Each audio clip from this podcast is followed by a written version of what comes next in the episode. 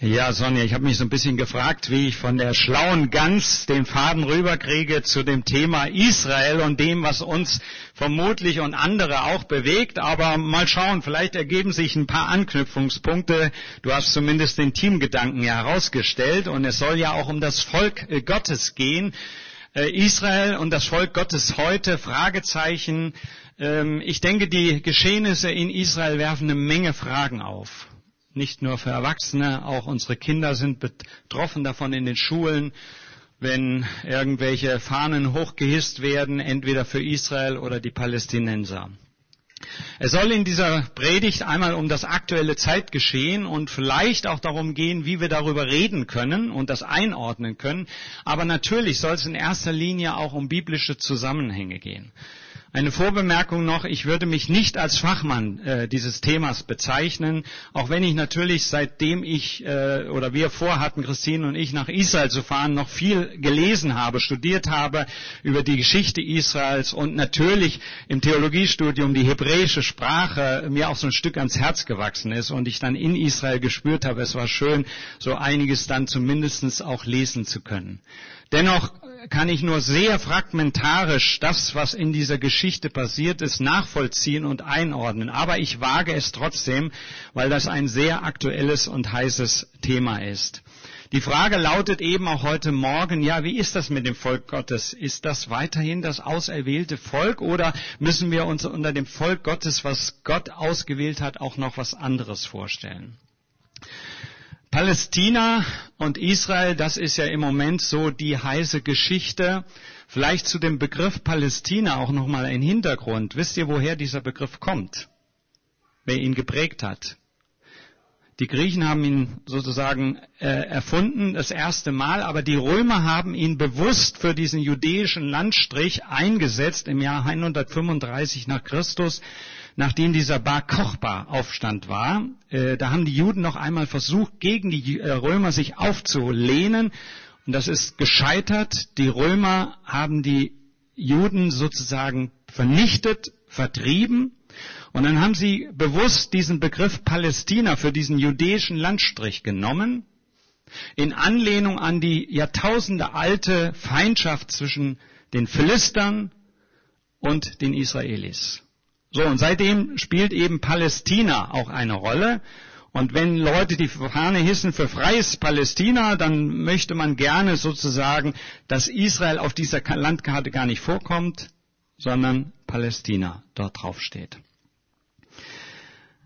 Die Zeit danach, nach dem Bar Kochba-Aufstand, war geprägt von ganz wechselseitigen ähm, Herrschern, die dort in diesem jüdischen Landstrich äh, geherrscht haben. Da waren die Perser, die Araber, die Osmanen, also die Türken, die dann kamen, dann die Kreuzritter, die Muslime.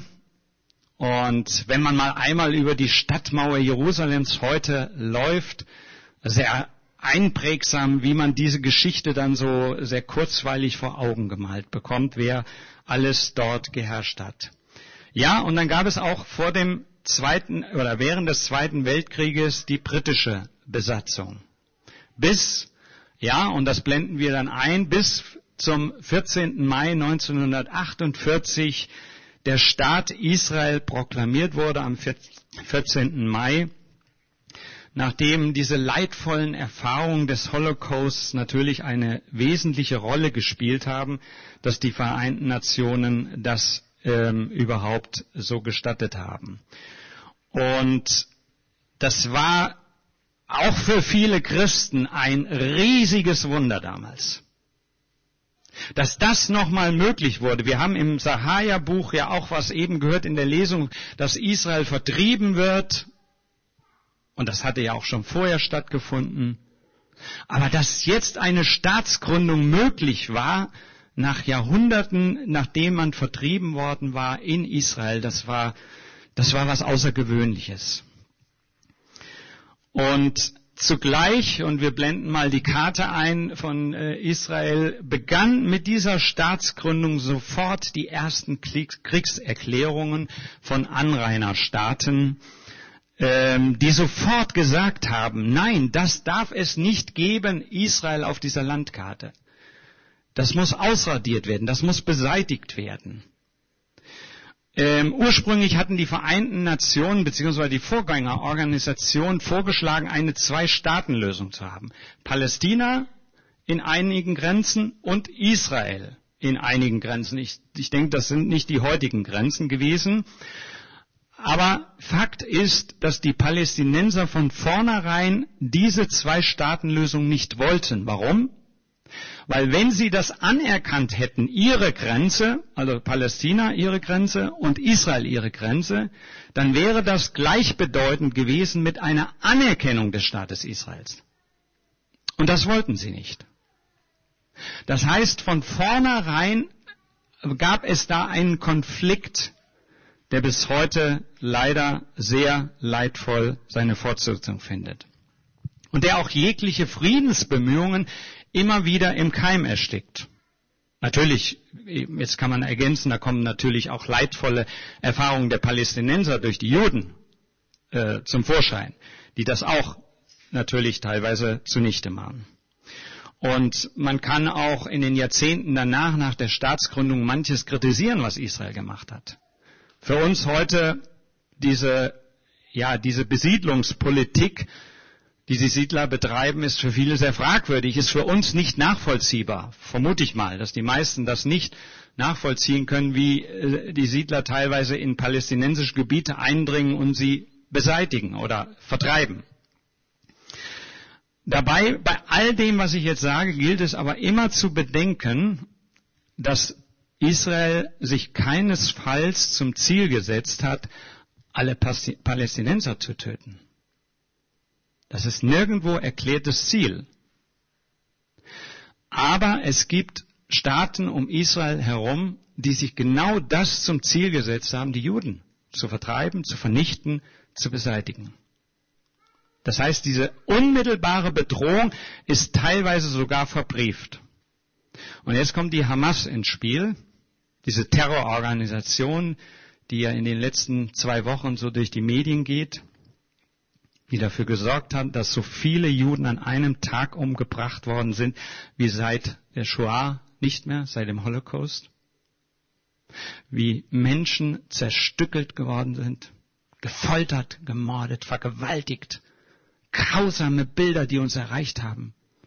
Soldaten, sie israelische, die dann da rein sind und diese Leichenteile aufgesammelt haben, die jetzt traumatisch belastet sind, als sie das gesehen haben. Und die Hamas, und das könnt ihr nachlesen, ich habe es nochmal bei Wikipedia mir angeschaut, kann man aber auch anderen Homepages nachgucken, hat eine Charta, also etwas Aufgeschriebenes, was sie sich zum Ziel gesetzt hat, und da gibt es einen Absatz 7 und da heißt es, und jetzt zitiere ich, die islamische Widerstandsbewegung strebt danach, Allahs Versprechen wahrzumachen, ganz gleich, wie lange dies dauern wird. Der Prophet, Gott segne ihn, er sprach, also Allah, die Stunde wird kommen, da die Muslime gegen die Juden so lang kämpfen und sie töten, bis sich die Juden hinter den Steinen und Bäumen verstecken. Doch die Bäume und Steine werden sprechen. O Muslim und Odina, Odina Allah, hier ist ein Jude, der sich hinter mir versteckt, komm und töte ihn. Es ist ein verbriefter Satz, den man heute lesen kann von den Zielen, die sich die Hamas gesetzt hat alle Juden zu vertilgen. Es gibt in dieser Charta noch zwei andere Sätze, die das ein Stück weit relativieren, was ich eben zitiert habe. Aber ich denke, der 7. Oktober hat eindeutig nochmal gezeigt, was das Ziel der Hamas ist. Alle Juden beseitigen. Es gibt für sie kein Existenzrecht Israels. Mir ist in keiner Weise bekannt und ich lasse mich gerne belehren und dieser Gottesdienst wird vielleicht auch zu Diskussionen herausfordern. Ich lade euch ein, dass wir ins Gespräch kommen darüber. Auch mit mir. Ihr könnt vieles kritisieren, auch von dem, was ich jetzt heute Morgen sage. Ich habe versucht, es sauber zu recherchieren. Ähm, aber mir ist in keiner Weise bekannt, dass in, nur vergleichsweise etwas in, den, in einer Charta von Israel drinstehen würde, dass man bemüht ist, alle Palästinenser umzubringen. Das wäre ja auch fatal, zumal etwa 30 Prozent äh, der Palästin also die jüdische Bevölkerung aus 30 Prozent Palästinensern besteht. Das heißt, Palästinenser leben innerhalb dieser Grenzen ja unter dem Schutz des Staates Israel. Sie können frei wählen. Sie sind, soweit ich weiß, sogar im Parlament vertreten, die Palästinenser. Also von daher wäre es irrsinnig zu glauben, dass die Israelis das Ziel hätten, alle Palästinenser umzubringen. Und hinzu kommt ja noch etwas Gewichtiges, Schwerwiegendes, dass Kinder auch im Gazastreifen durch Schulbücher schon wirklich zum Antisemitismus eingeladen werden, beziehungsweise das gefördert wird in den Schulbüchern, dass man die Juden hassen muss und vertreiben muss. Und das ist etwas sehr Fatales. Und auch so etwas kenne ich aus Israel nicht. Es, natürlich gibt es da auch äh, Probleme mit den Palästinensern. Aber welcher Staat würde behaupten, dass es in seinem Land keine Probleme mit Randgruppen gibt oder mit Streitigkeiten innerhalb des Landes? Also Antisemitismus ist überall dort, auch ganz besonders im Gazastreifen im Moment gang und gäbe. Und jetzt kommt das Fatale hinzu, was diese wahnsinnig hohen Opferzahlen auch der, der Palästinenser im Moment fördert und weshalb wir viele im Moment sehr kritisch auch auf Israel wiederum schauen, die jetzt angefangen haben, ja zu bombardieren. Wenn man sich das mal anschaut, wo die Abschussrampen der Raketen im Gazastreifen sind, dann sind die ganz dicht dort gelagert, wo öffentliche Gebäude sind, Schulen, andere Gebäude. Die, Abschu die Raketen lagern teilweise unter öffentlichen, also Wohngebäuden, wo Menschen wohnen. Das heißt, es gibt keine militärischen Zonen und dann die Wohnzonen. Und jetzt äh, kann man natürlich sagen, hey, Israel, was ihr da macht, das geht überhaupt nicht. Auf der anderen Seite, wenn da ständig auf dich Raketen abgeschossen werden, würdest du, würden wir als Deutsche nicht zurückschießen und versuchen, diese Raketen zu beseitigen, damit dein eigenes Leben nicht weiter bedroht ist? Ich will nur sagen, dort kommen ganz viele zivile Opfer dadurch zustande und die Zahl ist ja weit über 5000 inzwischen. Und ich will auch nicht sagen, dass das ohne Schuld abgeht. Ich will nur erläutern, wie schwierig die Situation ist. Und das ganze Verhalten Israels äh, hat sich mir nochmal neu erschlossen und wir blenden mal zumindest die Eingangspforte von dem Holocaust-Denkmal in Yad Vashem, also Yad Vashem in Jerusalem ein. Christine und ich haben das über Ostern auch dann besucht. Wer das Handeln Israels verstehen will, wird nicht daran vorbeikommen, auch zu bedenken, dass sechs Millionen Juden im Zweiten Weltkrieg getötet worden sind. Und ich meine, der israelische Präsident Yitzhak wäre es gewesen, der jetzt zum 75-jährigen Jubiläum des Staates Israel gesagt hat, ähm, mehr oder weniger so im Zusammenhang, der Holocaust hat uns gelehrt, dass wir uns nicht einfach der Geschichte hingeben dürfen, sondern wo immer nötig uns wehren müssen. Das hat sich in ihnen ganz tief eingebrannt, dass man viel zu lange sich nicht gewehrt hat während des Holocausts und dass, dass man sozusagen jetzt schon das Böse im Keim ersticken muss, wo nötig und draufschlagen muss. Ich nehme das zur Kenntnis. Ich bewerte das nicht hier an dieser Stelle, weil das kann man gut und schlecht empfinden. Aber ich kann zumindest dann etwas besser die Situation verstehen. Und als ich dann diese Hall of Names äh, mir angesehen habe, da drin war, diese ganzen Bilder gesehen habe von Menschen, die dort vernichtet worden sind, ich weiß, dass ich Yad Vashem unter anderem mit dieser einen Frage verlassen habe.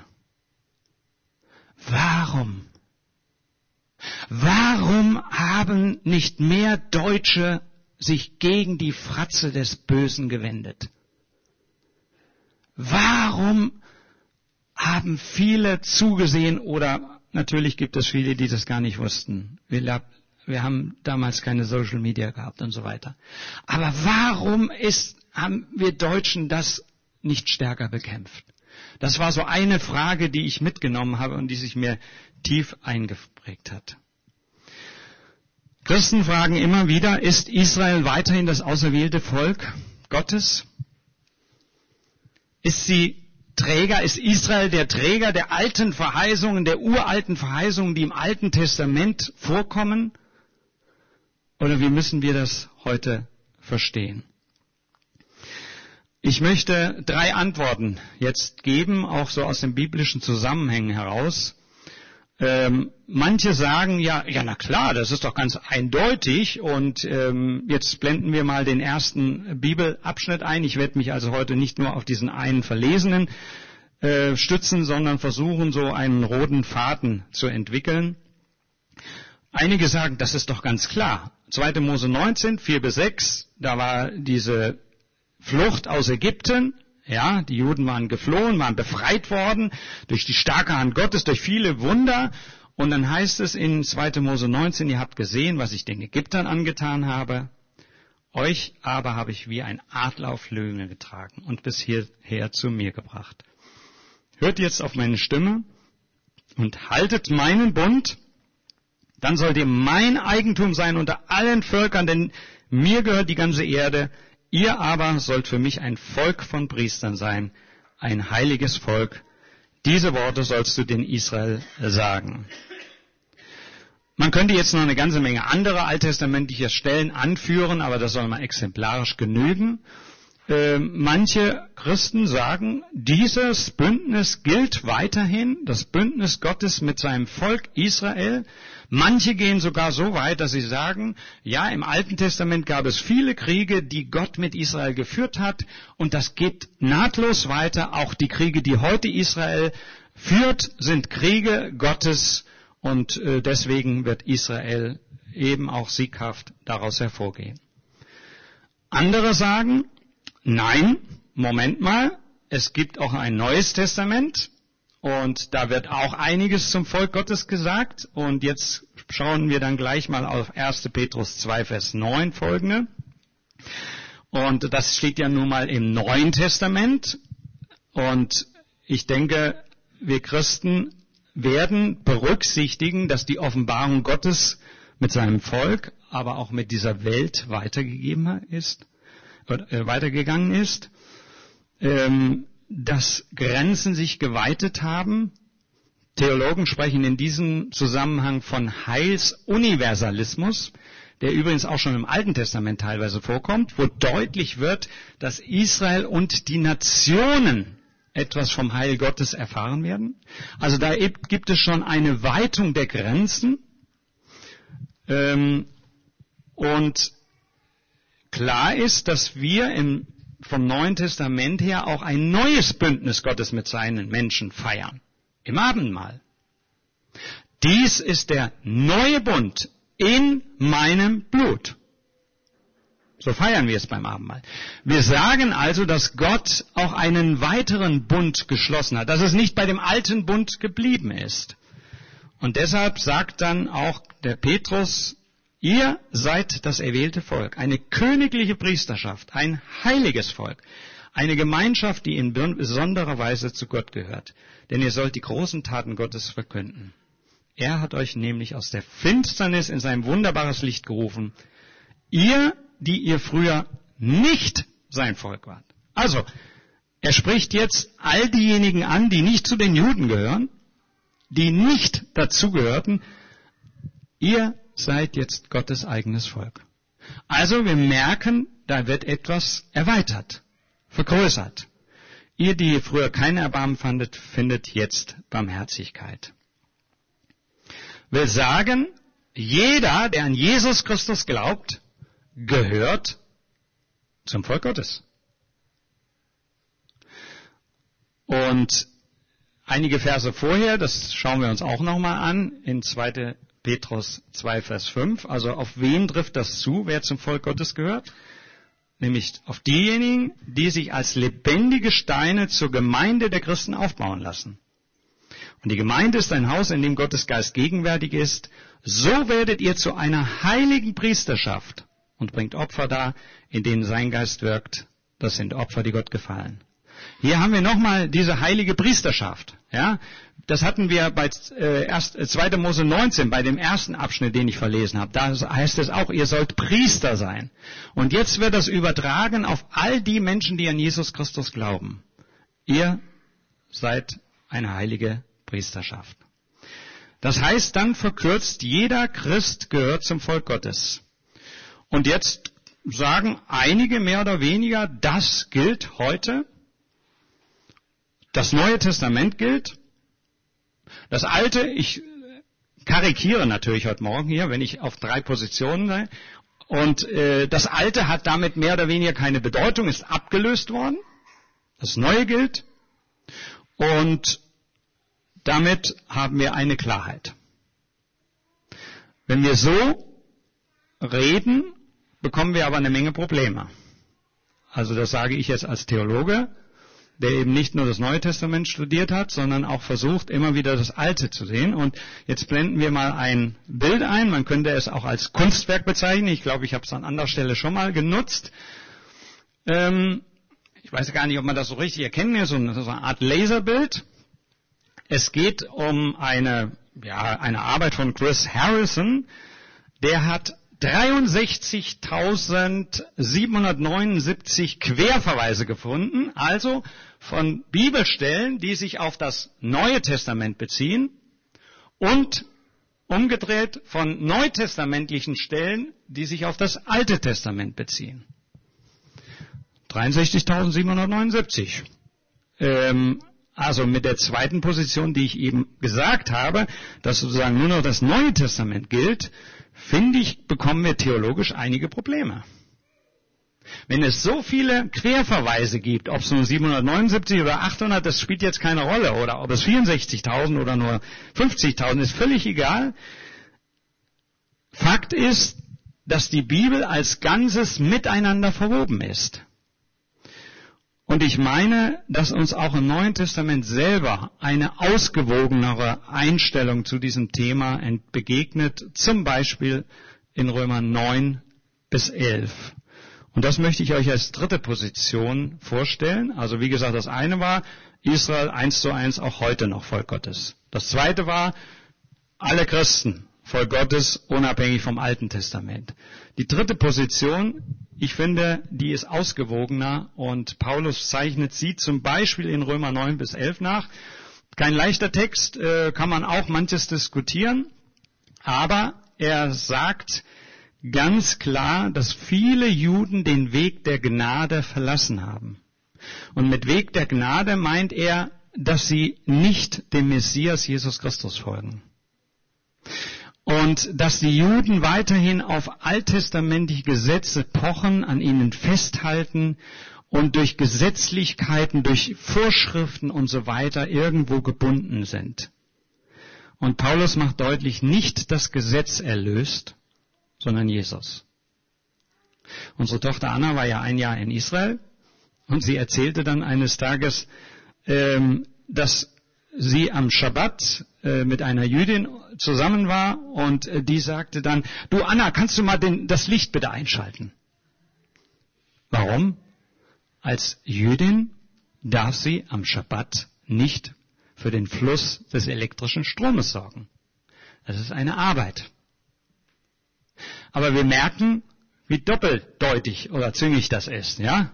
Auf der einen Seite das Gesetz einhalten, auf der anderen Seite aber eben doch nicht, indem man einen Umweg geht über jemanden, der eben kein Jude ist und der das dann machen darf. Das ist irgendwie unglaubwürdig.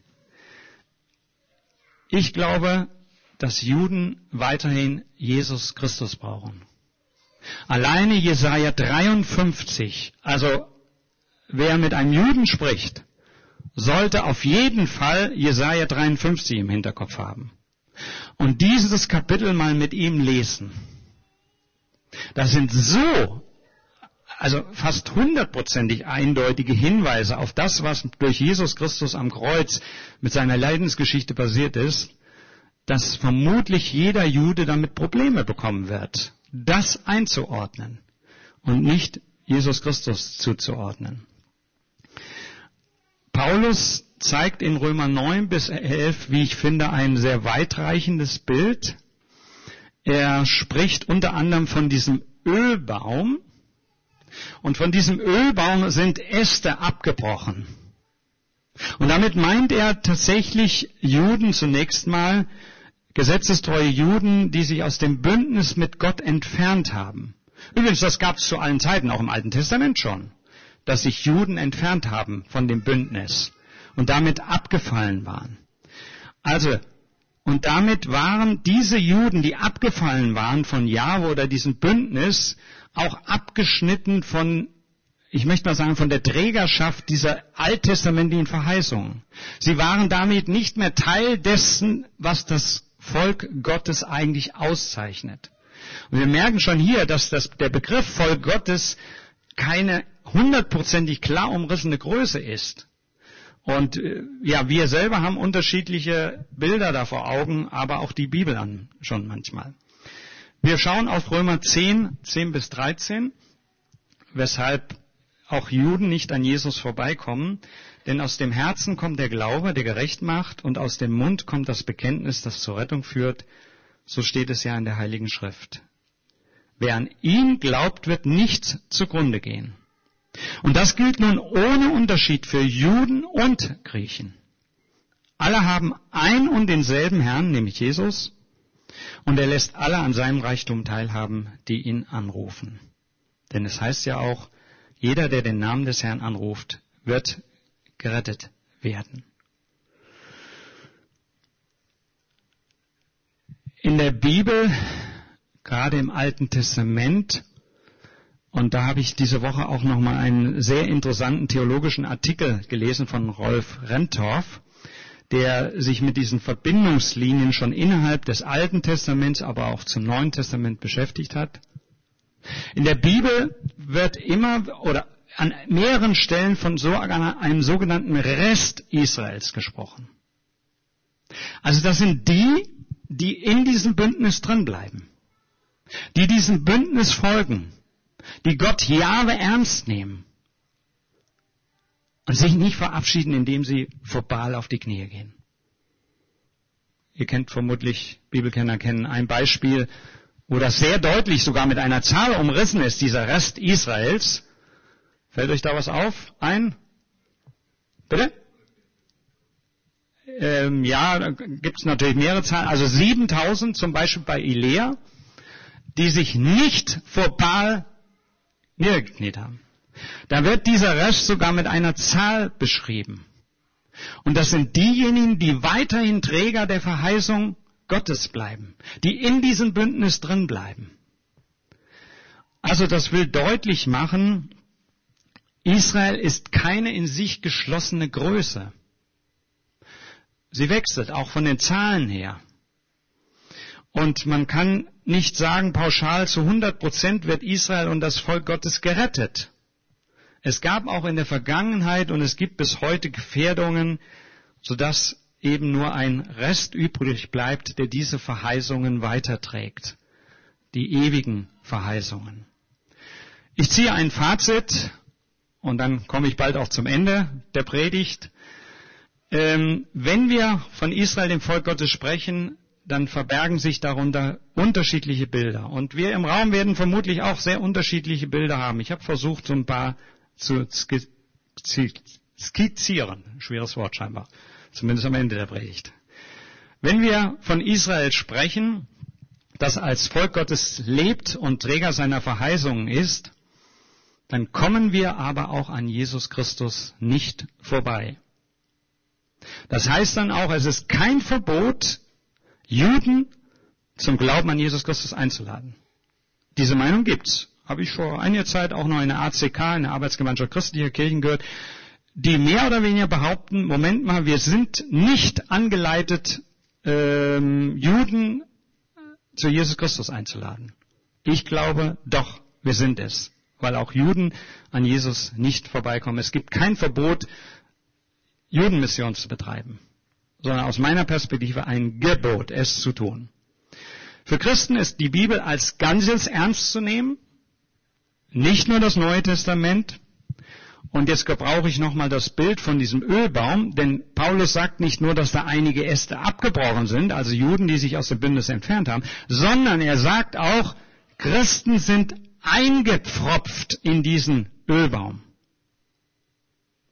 Das heißt, wir sind doch unmittelbar mit denen verbunden, die weiterhin, die 7000 oder die anderen, die unmittelbar weiter in diesem Bündnis bleiben.